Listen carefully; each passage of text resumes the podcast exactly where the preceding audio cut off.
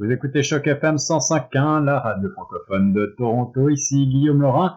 Le 9 novembre 1970, il y a tout juste 50 ans, disparaissait Charles de Gaulle, un personnage qui est pour euh, beaucoup de Français toujours le héros de la libération, mais également un homme politique euh, de très grande envergure qui, 50 ans après sa disparition, continue de fasciner et de faire parler de lui, son héritage est toujours euh, inscrit dans l'ADN de nombreux partis politiques en France et même au-delà euh, des frontières de l'Hexagone.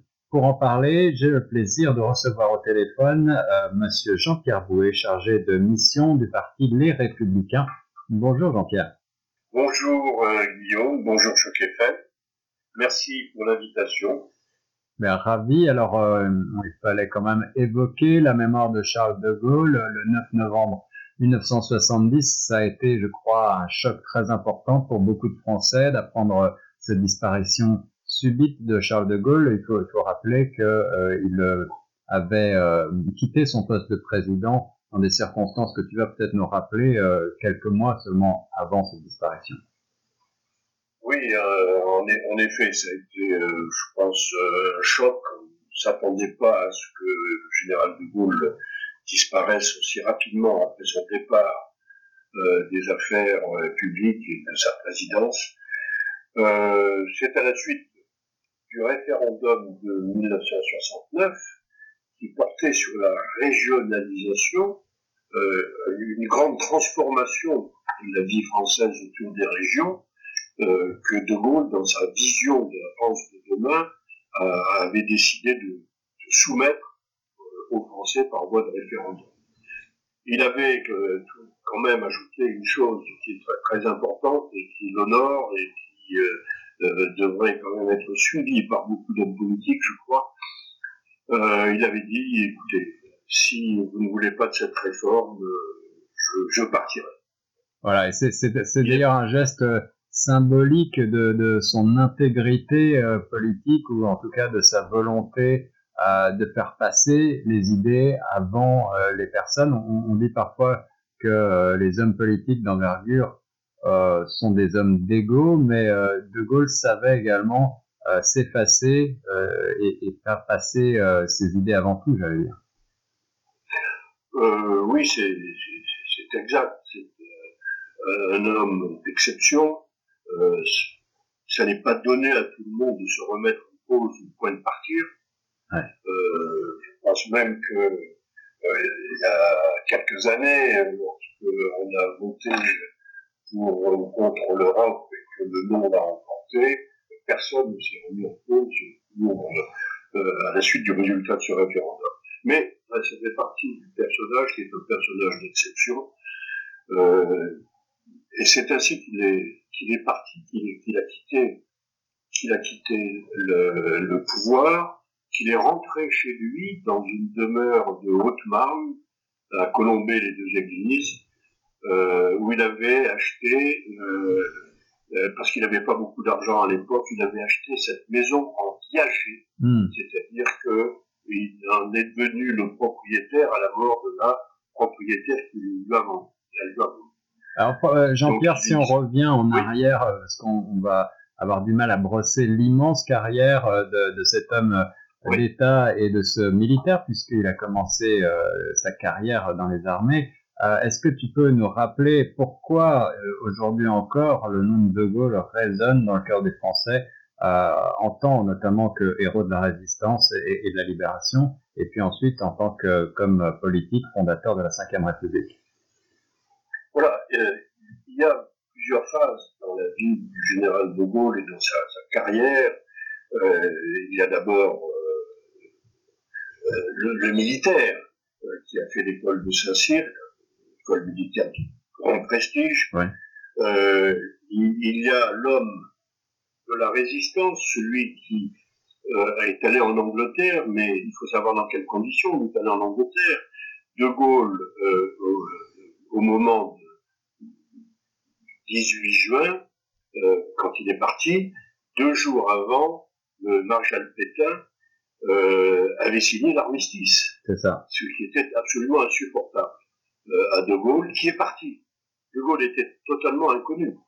Il est parti en Angleterre et il a été accueilli par euh, Sir Winston Churchill, qui a compris qu'il y avait entre les deux hommes cet énorme pouvoir de dire non au nazisme, non à l'Allemagne de, Hitler, et, ils se sont rapidement entendus avec des, haussements de ton parfois. Hein. oui, absolument, tu as raison de préciser. Et puis, et puis il, faut, il faut quand même dire que De Gaulle était euh, euh, presque seul contre tous, et en tout cas seul contre l'appareil militaire et seul contre l'appareil étatique euh, à, à, ce moment-là de, de, la, de la guerre. Oui, et ça n'a pas raté. Il a été déchu de la nationalité française et condamné à mort par contumace, eh oui. par le gouvernement de Vichy.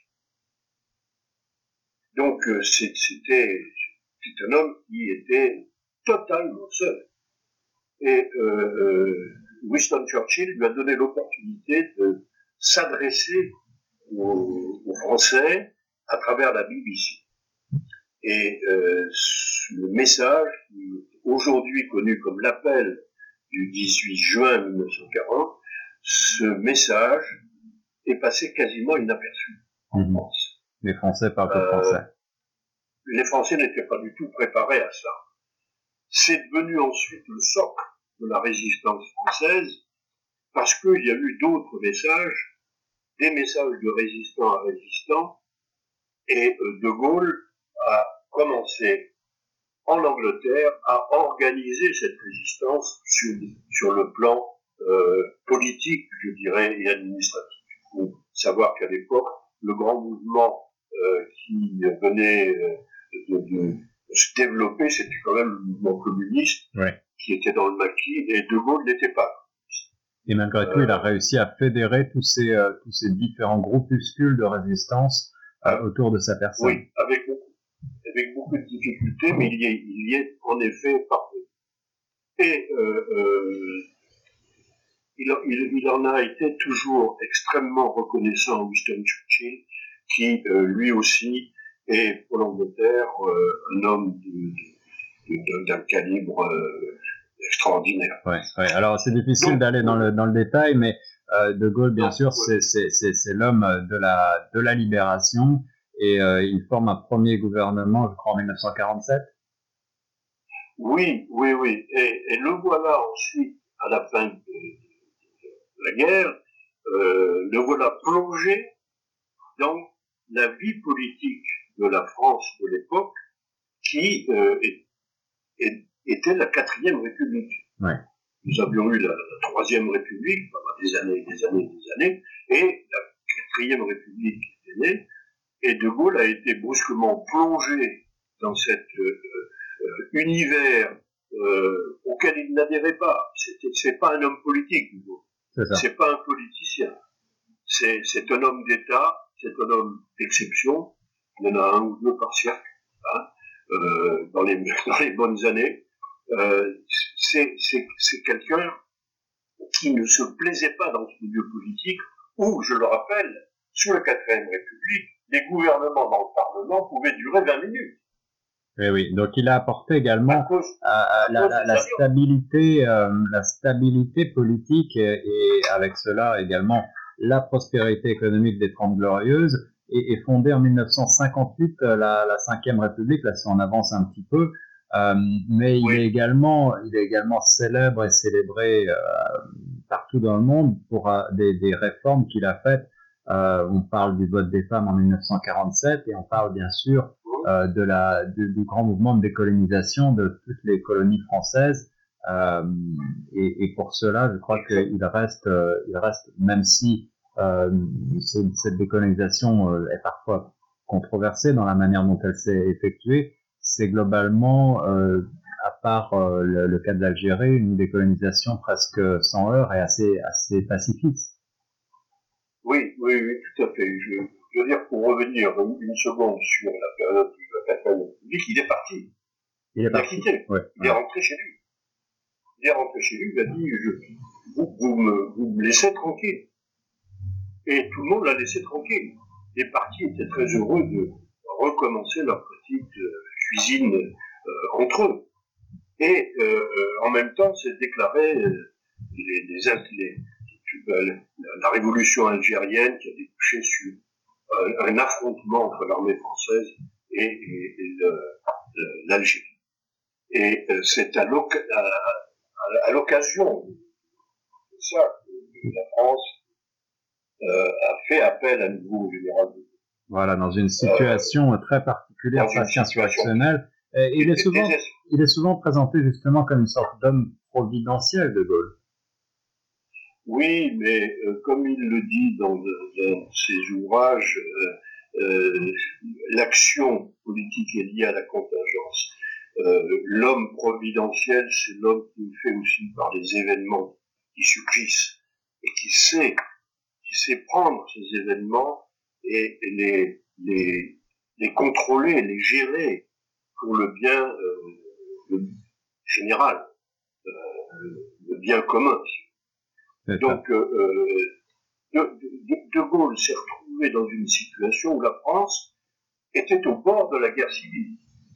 L'Algérie était peuplée, comme il l'a dit dans un de ses discours ultérieurs, était peuplée de Français à part entière, qui avaient tous les mêmes droits. Mhm. Ça n'était pas une colonie française, c'était un département C'est-à-dire, c'était la France.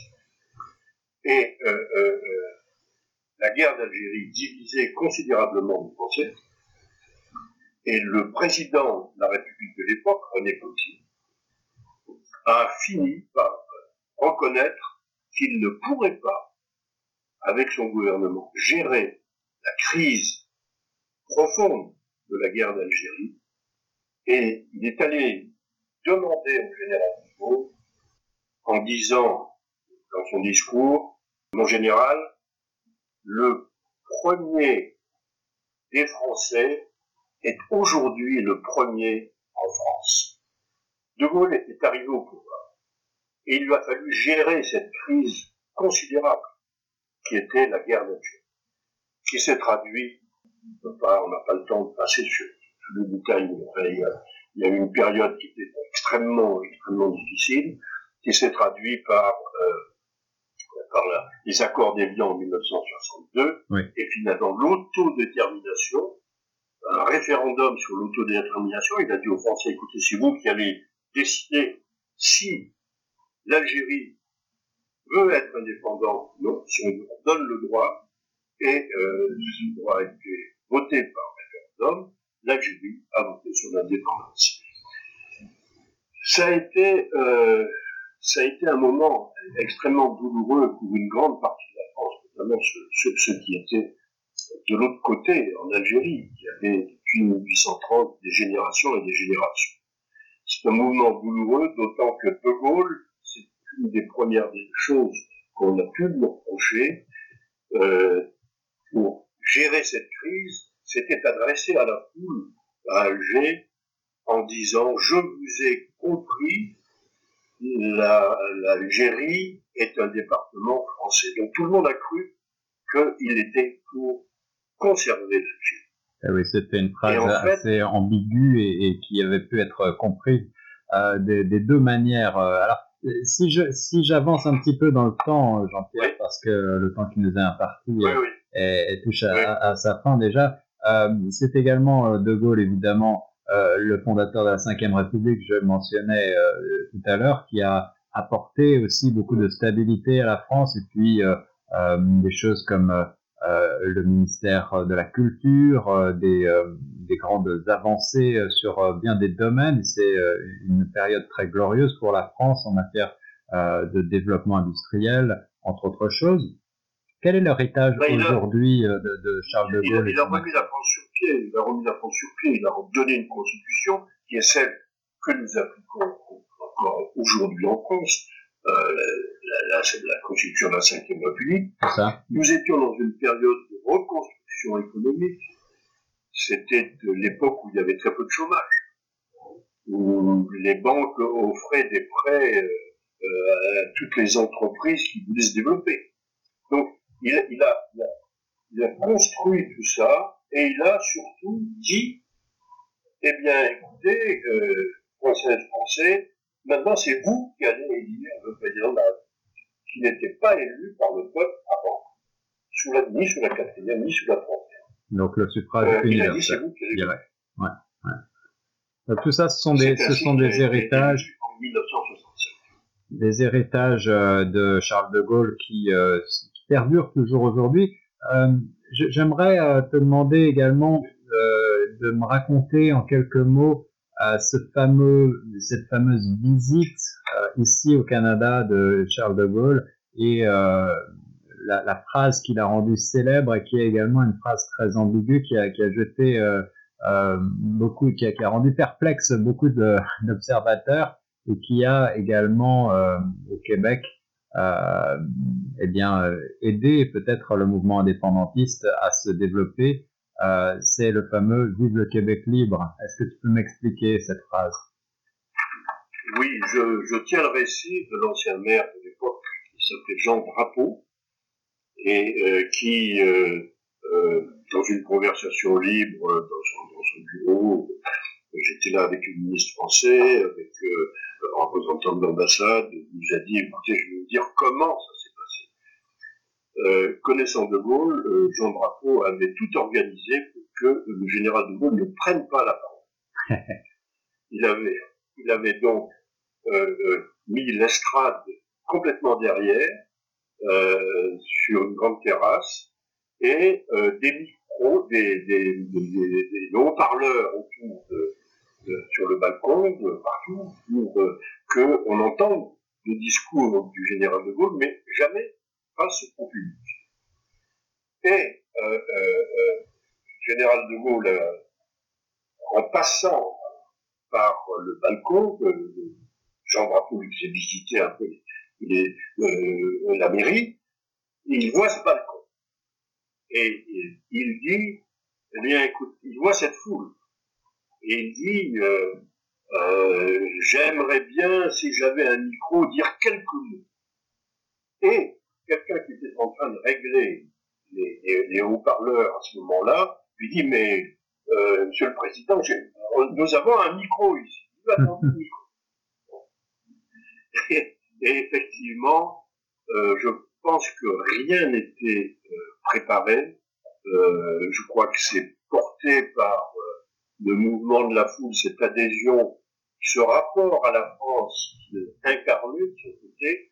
Je, je crois que euh, il s'est laissé aller à, à ce qu'il ressentait profondément. Pour lui, le Québec, c'était une portion de la France lointaine, mais de la famille. Et c'est ainsi que euh, on lui a demandé de rentrer en France. Et, et, et euh, c'est un formidable, euh, une formidable injection de fierté qui euh, découle de cette visite, d'après les mots euh, du chef du parti québécois René Lévesque. Est-ce que aujourd'hui, j'imagine que De Gaulle au Québec est toujours considéré peut-être comme une partie de l'histoire du, Parti québécois et, du Québec en général? Bien sûr, c'est certain, mais les temps changent. Ils ne sont plus les mêmes, de l'époque.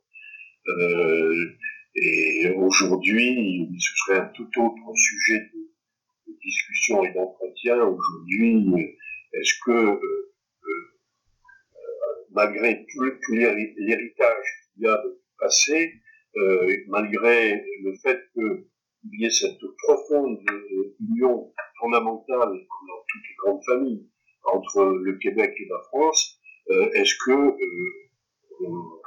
on, en arriverait à parler du Québec libre ouais. euh, sujet. Alors justement, Mais... pour arriver à 2020, Jean-Pierre, et pour terminer, euh, qu'est-ce oui. qu'il reste aujourd'hui, d'après toi, euh, de l'héritage de Charles de Gaulle? Pourquoi est-ce qu'il reste une référence bien entendu euh, chez les républicains, le, le, parti que tu représentes, qui est en quelque sorte l'héritier direct des partis politiques qui ont été fondés par le général de Gaulle, mais aussi pourquoi est-ce que euh, de Gaulle reste une référence, voire un modèle pour l'ensemble de la classe politique française? Bien, je, pense que, euh, comme je le disais, de Gaulle n'est pas un homme politique, c'est encore moins un politicien. Euh, c'est un, homme qui euh, a voulu euh, faire de la France un pays reconnu, un pays sinon admiré par beaucoup de côtés, il a voulu imprimer une attitude, je dirais. Et c'est pas pour rien que dans le fil de l'épée, il parle de l'attitude de l'homme de caractère, du rôle du prestige de, l'homme d'État, euh, des relations du politique avec le soldat. Et qu'il a voulu euh, imprimer, c'est déjà cette attitude fondamentale de le pouvoir de dire non à des choses inacceptables, comme le nazisme. Donc il y a, il y, a, il y, a, il y a ce premier héritage qui est une attitude. Il y a euh, aussi sur le plan directement politique des choses qui se passent inaperçues, qui sont passées inaperçues, mais qui, qui, sont très fortes. Je pense, sur le plan politique, à ce qu'il a appelé la participation. Il a bien compris qu'il y avait euh, d'un côté les patrons, de l'autre les, ouvriers, et, De Gaulle refusait cette cloison euh, qui était euh, un clivage source de, de, possibles révolutions. Donc ce qu'il voulait faire, c'était des sociétaires et non des salariés. C'était la fameuse participation, la participation au capital. Donc c'est des choses qu'on a, a peut-être un peu perdu de vue, mais qui peuvent ressurgir. Et il y a, il y a cette, cette euh, idée dans le général de Gaulle que euh, la France, c'est d'abord un peuple d'hommes, de femmes, euh, et il faut se rappeler ce que, ce que disait De Gaulle, c'est que la seule querelle qui vaille, c'est la querelle de l'homme. De l'homme en France, mais de l'homme sur la terre. Voilà la disparition du général de Gaulle euh, il y a tout juste 50 ans, le 9 novembre 1970, euh, raconté par euh, notre ami Jean-Pierre Bouet, chargé de mission pour le parti français Les Républicains sur les ondes de Choc FM. Merci Jean-Pierre. Merci Guillaume, merci Choc.